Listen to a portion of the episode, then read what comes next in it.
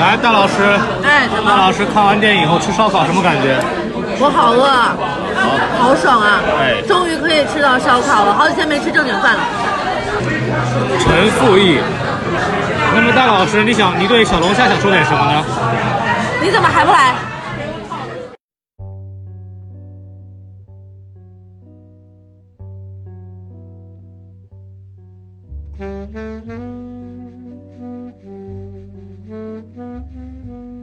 欢迎大家来到这个上海国际小龙虾电影节的现场，这里是看什么上影节的孔老师。这里是还在吧唧嘴儿的大老师。好，我们刚刚大家也听到了个声音啊，我们终于就是完成了夙愿啊，吃了一次小龙虾，对对，刚刚放下手里的小龙虾就来录节目了。哎，非常的不容易呢。没错，对，然后今天是这样上影节的第五天，是。对，然后呢，大老师终于享受了一个完整的上影节的这个体验，对吧？对对对，现在的说法就是啊，就是没有吃过小龙虾就不算来过上影节。哎，正好这个上海这个是正好是吃小龙虾的季节啊，对，这装逼利器，你必须要跟个什么制片人啊、哎投资人呐、吃个小小龙虾是吧？然后聊聊投资项目，说哎，你看我们这个盘有多少明星，对对对有多少大导，啊，再来多少两再来编剧两斤啊，再来两斤，哎嗯，这样才算是一个完整的上影节体验。可惜像我们这样的是吧，嗯破产主播只能吃年糕了，对，只能自个儿跟自个儿吃饭。对坐相望两眼泪。对对对，两眼泪汪汪啊！哎，对，然后今天就是，呃，跟大家还是聊聊，继续聊聊上一节的事儿啊。然后还是欢迎大家，如果听到这个节目呢，因为这个节目是一共就十期吧，然后呢，可能就到二十五号为止就结束了。嗯，就是播放量呢，现在目前看也非常惨淡。我发现其实很多的听众，特别是订阅我们本身这个什么电台的听众呢，并不知道我们有这个新的节目。对对对，今天早上西多老师还跟我说，他说怎么不把这个节目放到正盘专辑里面去，还要单开一个？我说，哎，这这这我就不知道了。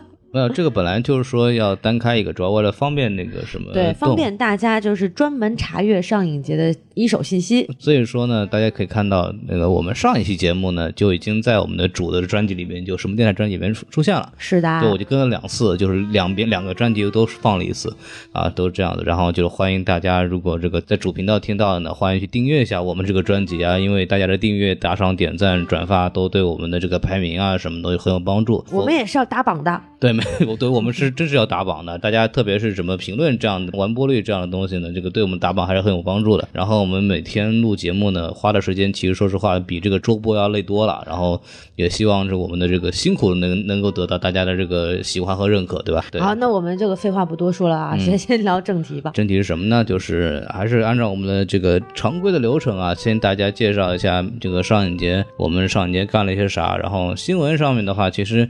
呃，今天我也是呀没怎么看到过有什么播放事故啊。对这个大家如果有什么更新的话，啊还是查看一下一个公众号叫“电影山海经”，然后他们每天的早上会呃发一下这个前一天出现过的上映事故。如果大家对退票比较感兴趣的话，呃，可以去那个什么查一下。对，因为上映节其实说实话每天。因为毕竟那么多多场电影了，每天都有一两场会出现一些问题。比方说，像我们今天其实也遇到过。对对，没错。那比如说像今天下午我们在美琪看这个《你从未在此》这一场的时候，其实中间就出现了一点音频上的问题。嗯，就是在男主把所有人都放倒杀死之后呢，这个音效突然出现了滋特别奇怪的声音。嗯但是这个我们暂时还不确定到底是影院放映的事故，还是电影本身音频没有做好，嗯因为。从戛纳开始啊，就是你从未在此这部电影就一直流传说它的音效没有做完，它的哦各种混音没有做好，就拿出来放映了。那这么长时间了，也不至于还没有弄好。对，但是就不知道美琪这边拿到的拷贝是不是最新的有就是修复过音频的拷贝，还是说拿的是原始的那些音效还没有做好的拷贝，这个我们就不得而知了。对所以说呃还是有待考证吧。对，因为杂声其实挺厉害的，我还一开始说会不会是电影的本身的效果，但感觉跟前后的配乐都不搭，是吧？我也不莫名其妙的。但是这部电影就是从戛纳开始就是一直有这样的说法，就是它的音效没有做完。乖乖。那我们呃，我们今天讲讲我们的经历吧。好，然后今天呢，我和大老师呢就非常难得，我们几乎是呃完成了一样的事情啊，就是今天我们两个人呢一块儿看了四部电影对。然后第一部是什么来着？你从未在此，刚刚大老师讲的这个，对吧？杰杰昆·菲尼克斯今年戛纳的这个最佳男主演。哦，好的。然后就是那个长得像马克思一样的大大爷是吧？对对对，我对他其实印象最深的是在那个，我对杰昆·菲尼克斯其实印象最深，也是最初的一部电影是那个罗素·克劳主演的《决斗士》，哦，他在里面饰演的是那个罗马皇帝康莫迪乌斯。嗯啊，就是那非常残暴的那个哦罗马罗马那时候还不是皇帝吧，太子。啊，对对我那个时候对他的这个演技印象非常深刻。嗯然后其次应该就是大家更加熟悉的那个他。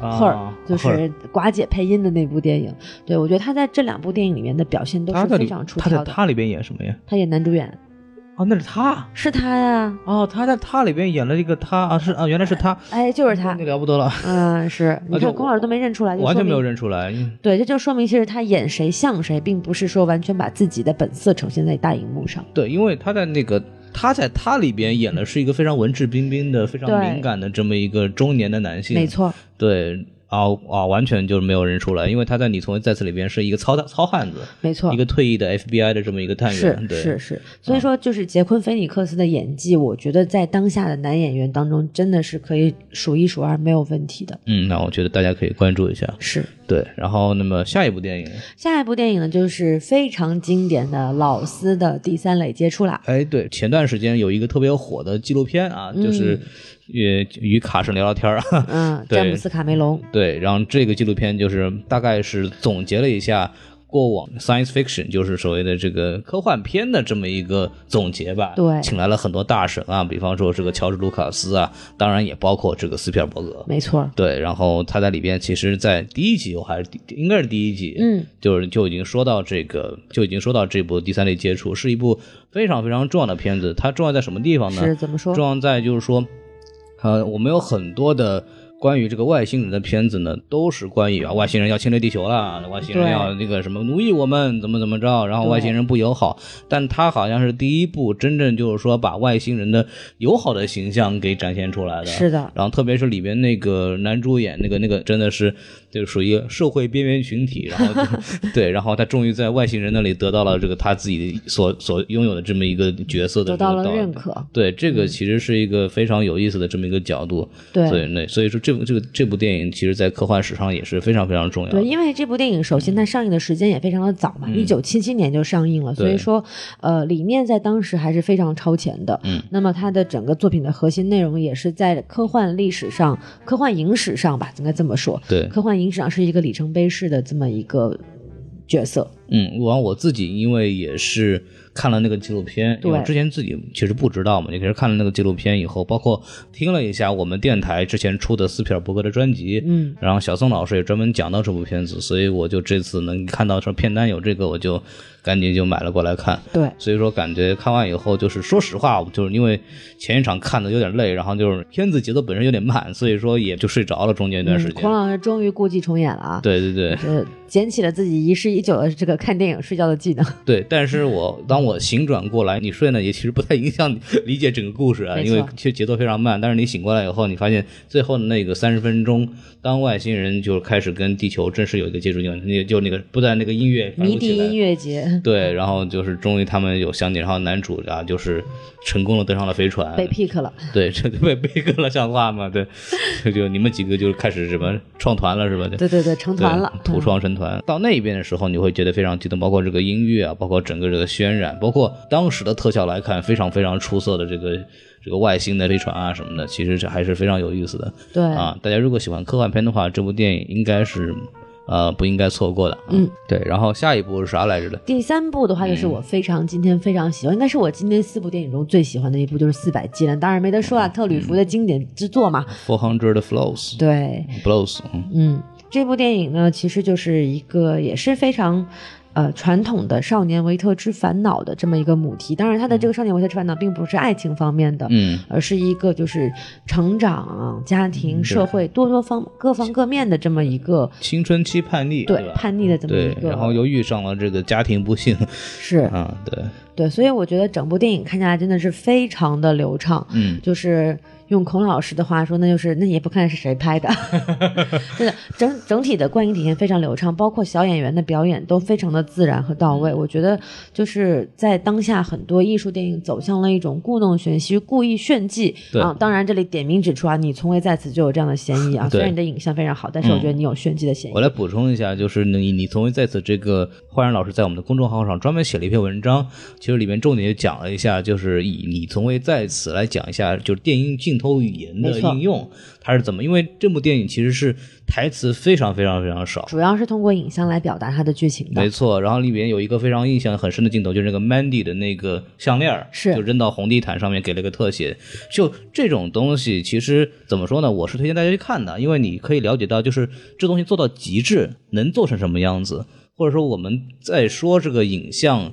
呃，表达力，我们在说的那是什么样的东西？大家可以看这个电影，可能就会明白。但是说实话呢，如果是一直是这样一种就这种信息给信息的方式的话，其实挺累的。所以普通观众可能看的时候就觉得不是很友好。对对对对，就我觉得现在回到我刚才的话题啊，就是嗯我觉得现在艺术电影有一种走向了一点极端，就是有点炫技，而且有种刻意要把自己跟商业电影区分开来的。就是啊，你看懂了，我操，这不行。对，所以我觉得你看，回归到新浪潮时期，像特吕弗这样的四百七这样的电影，真的就让人看着非常舒服，就是镜头、台词、语言、表演。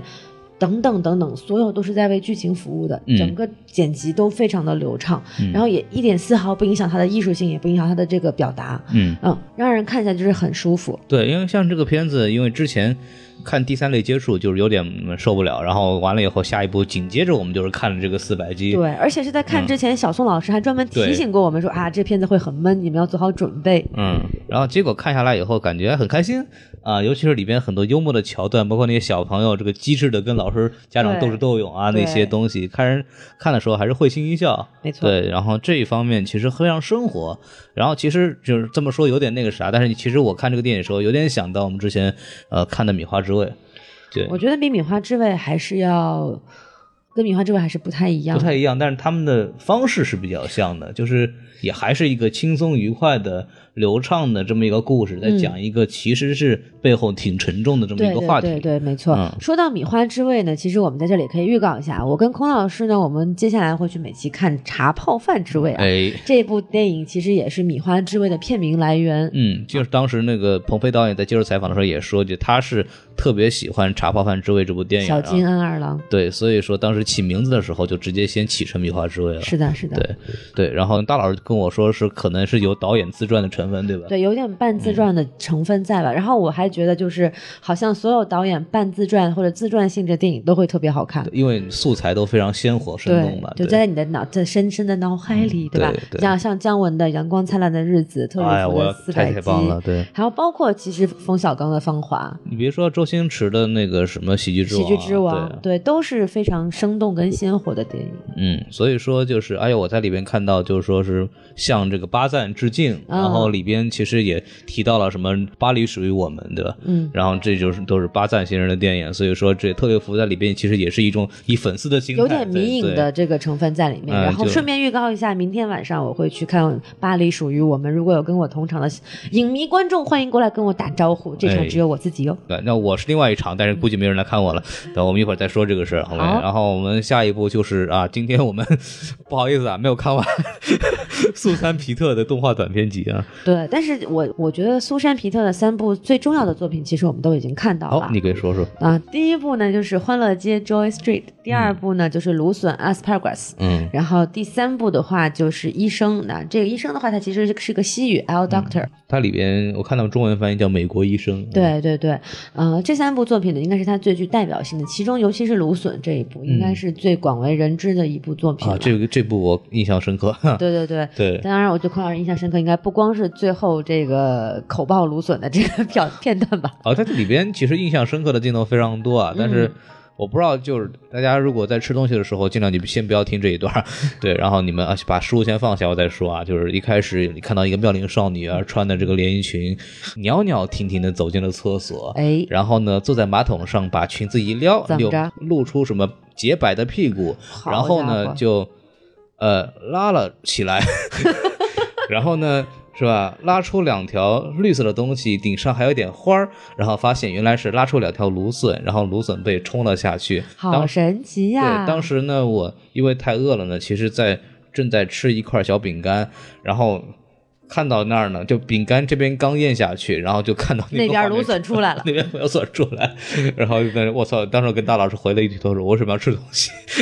对，这我就很崩溃啊！对，是，但是我嗯觉得芦笋这部动画短片想象力真的是非常的丰富了，它可以把一个芦笋变化出各种各样的形态，并且它可以在一个精神幻想世界里面出、嗯演绎出不同的层次。就比如说我印象很深的就是那个富人在不断的玩他那个玩具模型，对，然后不断的进入到同样的空间，不断的在重复做同样的事情。嗯，你可以赋予这个这个画面很多种含义，你可以赋予它空虚，可以赋予它重复，可以赋予它各种各样的含义在里面。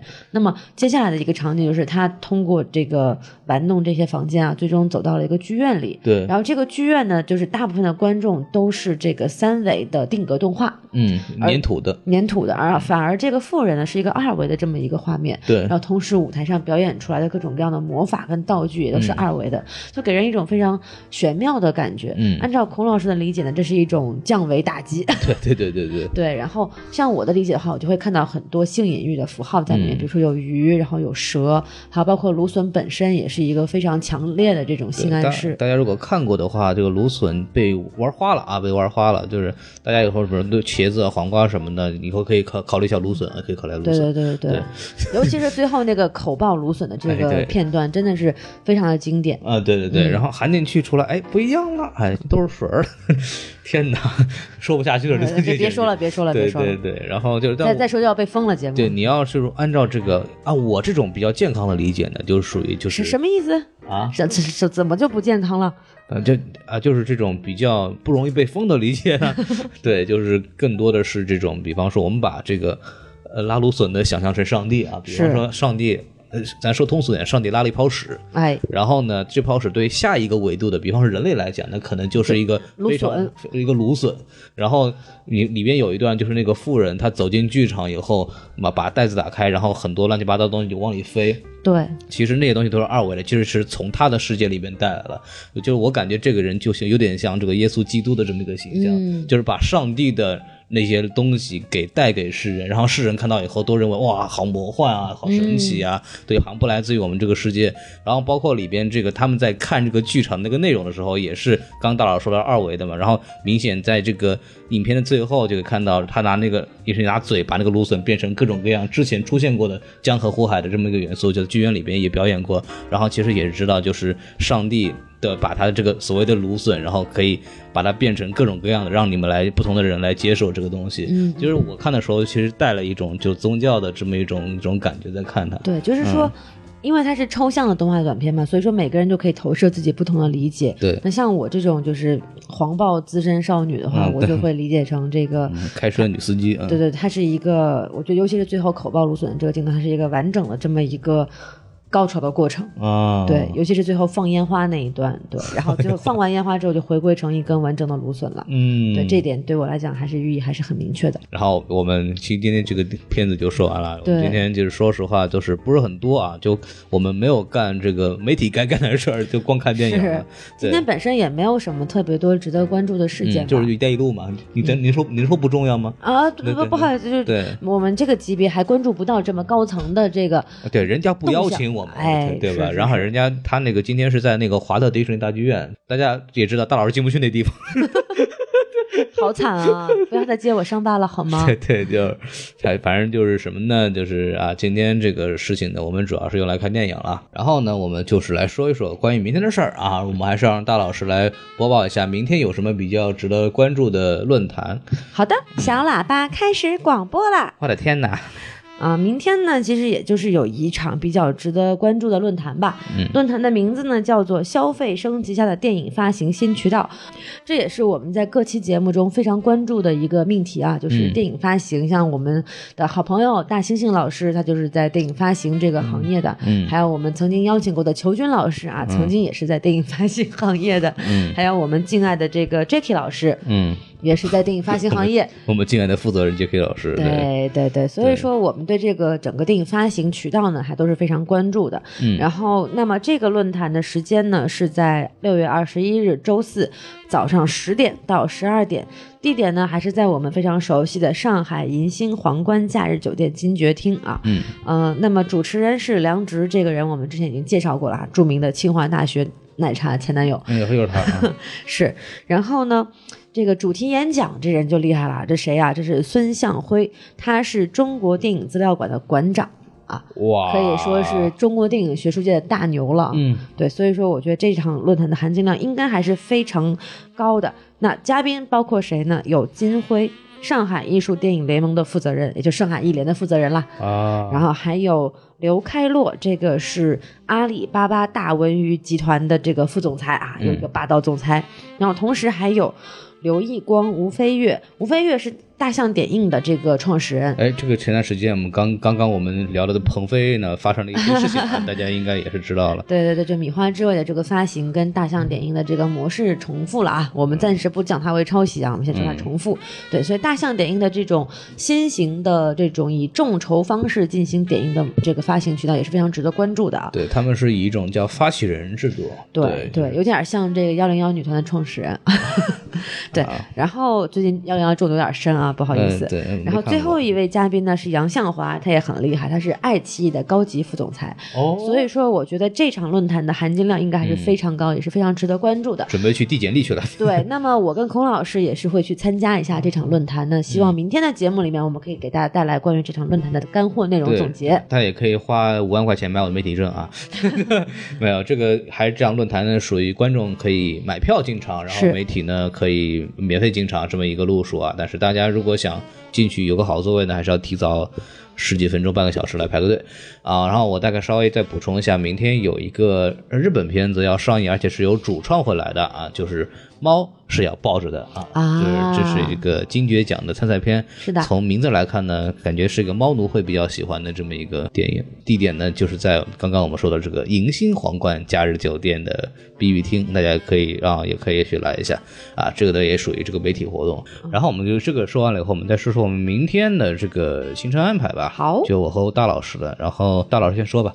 呃，其实已经是今天了啊，我们节目放出的时候就已经、对对对 过了零点了。那今天呢，我刚刚也提到过了，我今天其实就一场电影啊，是呃巴赞的《巴黎属于我们》，地点是在梅陇镇。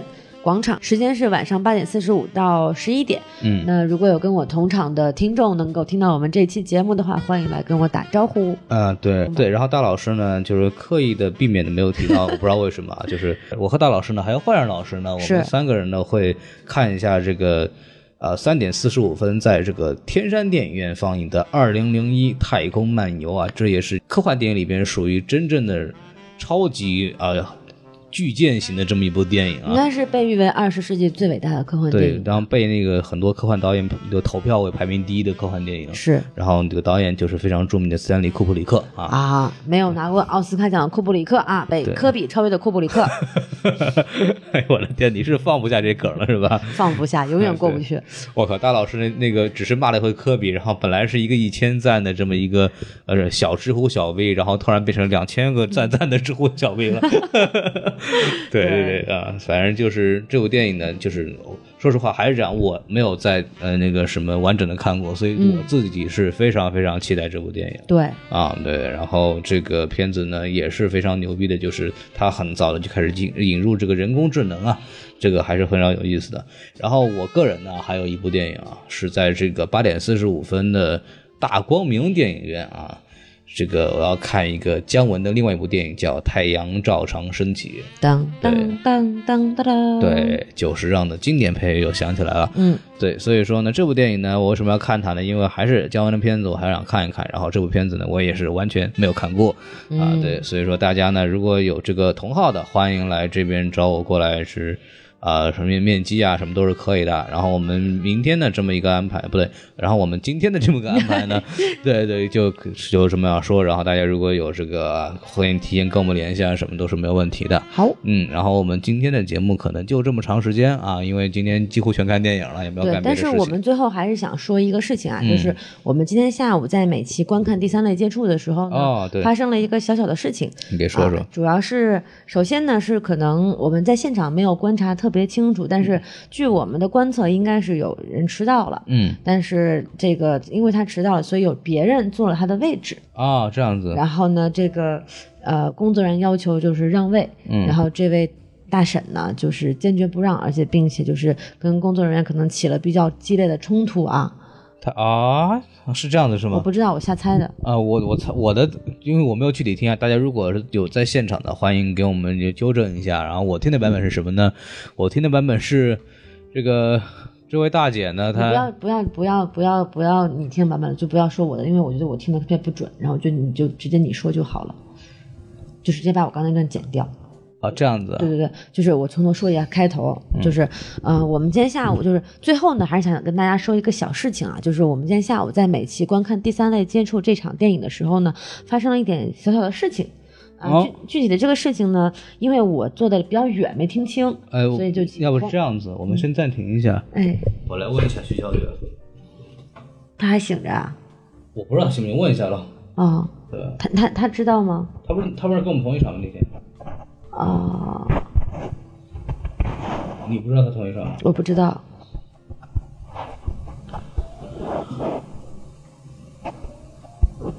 哦，不是，他不是同一场，说错了。啊、对吧？没事儿。好，那不好意思，我们再来吧。那我再那我再从头说一遍哈，嗯好不好意思就是好。那在我们结束今天的节目之前呢，最后大家 好，那在我们结束今天的节目之前呢，最后跟大家再分享一个小故事啊，嗯就是我们今天下午在美琪观看第三类接触的时候呢，遇到了一个小小的事故。哦，这个事故又放错了。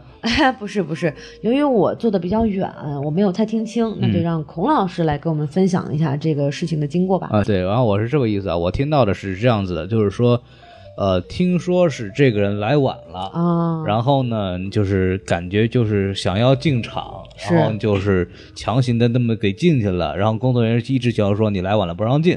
哦，我听到的是这个版本，但不一定是正确的啊。然后就是他就觉得非常不满意，说你们为什么就是说啊，那一定要让我那个不让我进来什么什么，然后就我票都买了，巴拉巴拉巴拉。然后那个人就旁，因为他一直在那吵嘛，然后旁边的这就观众们都觉得你们就都进来就别闹了是吧？然后就嗯结果那个一直在吵，一直在吵，不依不。饶的哈。对，其实很长时间了，然后对对我来说，就是其实极大的影响了我个人的观影，因为其实离我还有点近。然后我这个这个电影呢，我又是第一次看，然后这个电影呢又有很多解释性的东西呢，就还不能分心，所以说对我来说就能看到就很痛苦啊。对，然后我再想说一个我的经历啊，也是第三类接触，就是坐在我斜前方的这位老大爷啊，哎，他特别喜欢跟他旁边这位年轻的男士交流观影感受。嗯，就其实我们说，就如果你真的特别想交流观影感受的话，你很小声很小声说，我们也不会有什么太大的意见。对，对吧？只要不影响别人观影就没有问题。但是这位大爷呢，声音实在有点太大了。嗯，他说的话基本上属于整个，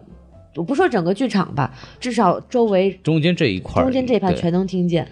然后我们几次提醒他说：“麻烦您说话声音小一点。”他依然还是就是无法控制自己了。对，然后他老先生比较激动了。对，然后他旁边那位年轻男士呢，后来都已经不怎么搭理他了，嗯但是他还是坚持的要说。所以我觉得在此呢，我们还是想特别再提醒一下各位朋友，不管是在上影节期间，还是平时大家看电影的时候，都请千万一定要注意观影秩序。嗯，能不说话就不说话。如果实在是克制不住想要分享在观影感受的话，你就就吃爆米花儿，就特别特别小声的，尽量趴在你的同伴的耳朵边上哎说，对是吧？这样还能增进你们之间的感情。没错没错没错啊，嗯我觉得就是大家还是要注意这点，尤其是在这个上影节期间啊，放映的很多片子都是平时我们在电影院都看不到的，嗯，可能一年甚至好几年就这么一回。对所以我希望大家不要影响别人的观影体验，也、嗯大家肯定也不希望自己的观影体验被破坏嘛，对对吧？己所不欲，勿施于人。嗯，所以说呢，就是观影的文明啊，只是我觉得这是一个电影市场成不成熟的一个很重要的体现。然后尤其是在电影节期间，其实还比较的，因为大家都是比较喜欢看电影的，都还明白这一点，就是说字幕的时候不开灯，然后呢不提前退场。但是呢，就是在平常在常规的业务场的时候呢，其实这种现象还是比较明显的。一般来说，电影一结束，字幕还没出来的时候，就开始有人退场了，而且那个时候呢，影很多电影院呢就开始开灯了。然后甚至有的时候有很多电影是有彩蛋，比如说漫威那种的，很多时候那个彩蛋都是开着灯放的，那对我们来说就观感就影响很多嘛。所以说这方面来讲，我希望不光是上影节本身，在之后的很多我们常规的放映的时候呢，希望我们的影院能做到，就是说电影不关场不开灯，然后观众能做到，就是说听完看完字幕以后再走。特别是我们昨天的更新的那期节目里边，就是采访了这个汉仪的这个传媒的这么一个人嘛。然后他们也说，其实片方现在也开始，呃，花钱去请字幕的这些公司、设计公司来做这个幕后的那些人员那些字幕啊什么的，其实都是花了钱的，花了这个心思，让这个电影成为一个呃完成度很高、完整度很高的这么一个产品。所以字幕呢，也是电影精心设计的这么一部分。所以观众还是要呃尊重一下那个我们电影人的劳动成果，就是这么一个事情。然后我们今天应该就说差不多了吧嗯，？差不多。好，那我们还是这样，大家欢迎关注我们啊，打赏、订阅啊、评论，然后在这个没几没几期了，没几期了，大家可以啊、踊跃转发一下。如果大家有朋友什么一块儿看电影的，也希望那个来多听听我们节目。然后大家也欢迎关注我们的这个什么电台啊，我们的微信公众号是 S M F M 二零一六啊。S M F M 二零一六，关注了以后呢，就可以进入我们的微信粉丝群呢。然后我和大老师目前呢，在上一节期间呢，还是每天会更新一下我们这个是在上一集的动态，在群里边进行图文直播啊，什么包括我们大老师现在已经成了一个抖音抖音网红了，是吧？大家可以去这个啊关注一下。然后我们今天的节目就到此结束吧，然后大家啊观影愉快，拜拜。拜拜。